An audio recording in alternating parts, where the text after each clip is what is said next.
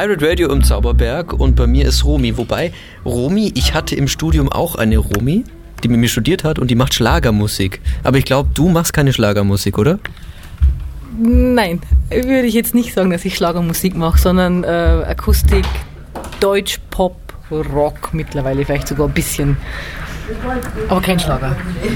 Aber du bist von da. Ursprünglich Blattling. genau, Blaling. Sag mal wirklich Blaling. Seid ihr so faul im Plaling oder ist es einfach so, wie, wie kommst du zu Plaling? War das mal so eine Kneipe oder was denkst du?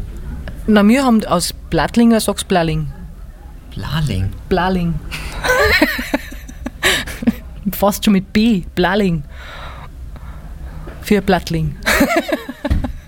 das fasziniert mich jetzt. Aber wie macht man als Blalinger Musik? Ja, ich habe ähm, ziemlich viel, viel ähm, in Bands gespielt, eigentlich anfänglich. Und jetzt seit 2013 ein nebenher mit, äh, dass ich Solo-Projekt mache. Und ähm, seit dieses Jahr, also oder sagen wir mal Ende letztes Jahr habe ich alle Projekte, Bandprojekte beendet und ähm, dieses Jahr so richtig versucht, mich jetzt mal nur auf das Solo-Projekt zu äh, stürzen quasi und ja, war jetzt relativ fleißig unterwegs dieses Jahr. Worum geht es in deinem Projekt? Also worum geht es in deinen Texten oder möchtest du was Bestimmtes ähm, mitgeben? Die sind ähm, ganz unterschiedlich, es sind jetzt aber keine fiktiven Texte oder so, sondern einfach Sachen, die mir widerfahren sind, die ich erlebt habe, die, die mich bewegt haben. Äh, von ganz emotionalen Sachen, mittlerweile auch politischen Sachen, alles wie ich, wie ich persönlich die Welt empfinde und sehe und einfach so ein bisschen einen kleinen Einblick von meiner Welt. so. Ich habe als Kind angefangen, Radio zu machen mit dem äh, Küchenradio von meiner Mutter, wo ich dann einfach das Mischpult und äh, praktisch Mikro angestöpselt habe. Wie ging es bei dir los? Hast du auch irgendwie irgendwann angefangen mit Gitarre und so ein bisschen vor dich hin zu jammen oder wie, wie bist du dazu gekommen? Also ganz ursprünglich war es, dass ich noch Schallplatten von meinem Bruder gehört habe und der hat ziemlich viel Metal und ich fand, mit wie ich fünf, sechs Jahre alt war, ähm, Bands klasse, die ähm, maskiert sind. Also wie Kiss oder Twisted Sister oder so alles, was irgendwie Masken gehabt fand ich mega. Und dann habe ich immer früher mit einer äh, Zaunlatte Luftgitarre gespielt zu den Schallplatten. und mit 15 habe ich es mir dann äh, selber verwirklicht, dass ich dann in der Schule Gitarrenunterricht gemacht habe, den ich aber nach vier Wochen dann wieder hingeworfen habe. Und dann habe ich gesagt, ich bringe mir das jetzt selber bei. Also ich kann auch keine Noten lesen oder so. Also ähm, ich muss alles nach Gehör anspulen. Und seitdem ich 15 bin, spule ich quasi Gitarre und äh, ich glaube mit 24 oder so habe ich dann Singen angefangen. Genau. Und dann habe ich einfach selber mich damit beschäftigt und Sachen nachgespult und dann auch relativ früh gleich Songs versucht selber zum Schreiben, die noch nicht ganz so ausgereift waren anfänglich, aber genau. Und so ist es dann der Stein ins Rollen gekommen. Und dann Bandprojekte und, und jetzt merke ich halt, allein ist halt einfacher, Entscheidungen zu treffen und ähm, genau, es läuft einfach jetzt. Du arbeitest ja viel auf der Bühne mit dieser sogenannten, glaube ich, Loop-Maschine heißt. Also Loop Station. Loop Station, oh. Mhm. Ähm, bist also der Loop Station Manager. Ja.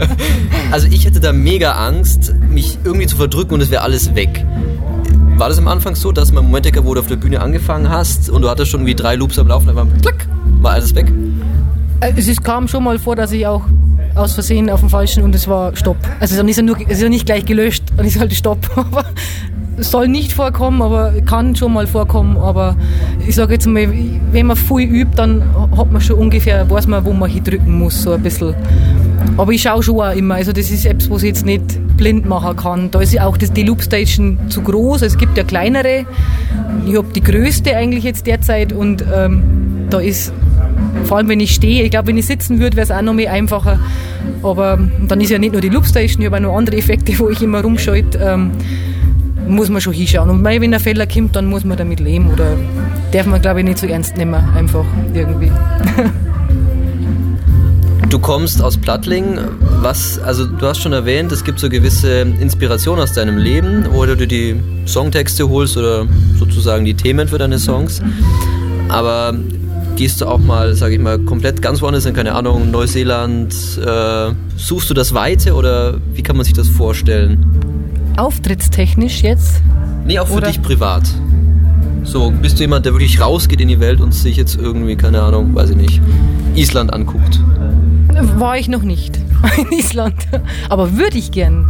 Würde mir jetzt Island speziell super gefallen.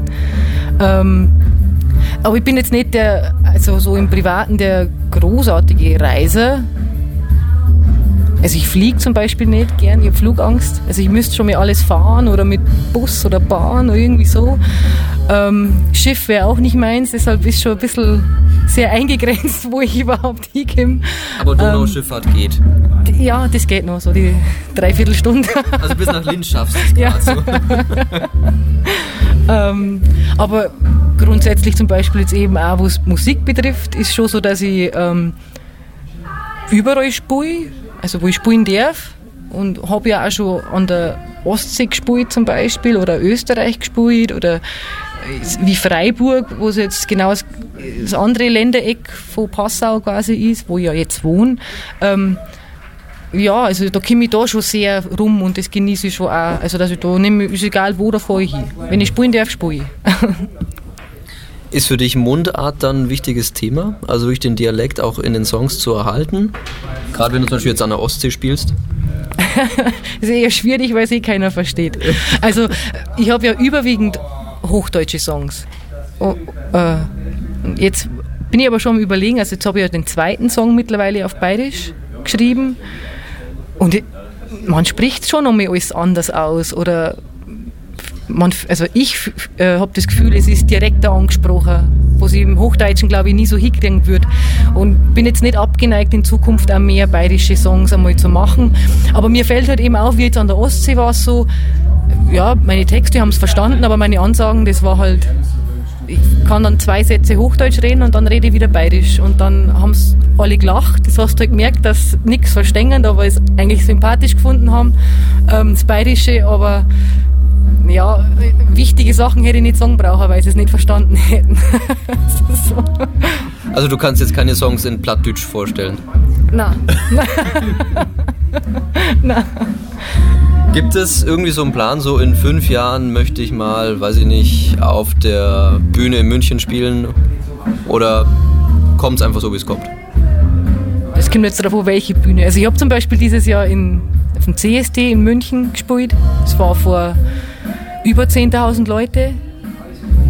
Also das war am Marienplatz, das war echt äh, brechend voll und das war mega. Und so, die, überhaupt diese Christopher Street Day Paraden habe ich jetzt schon öf öfters gespielt.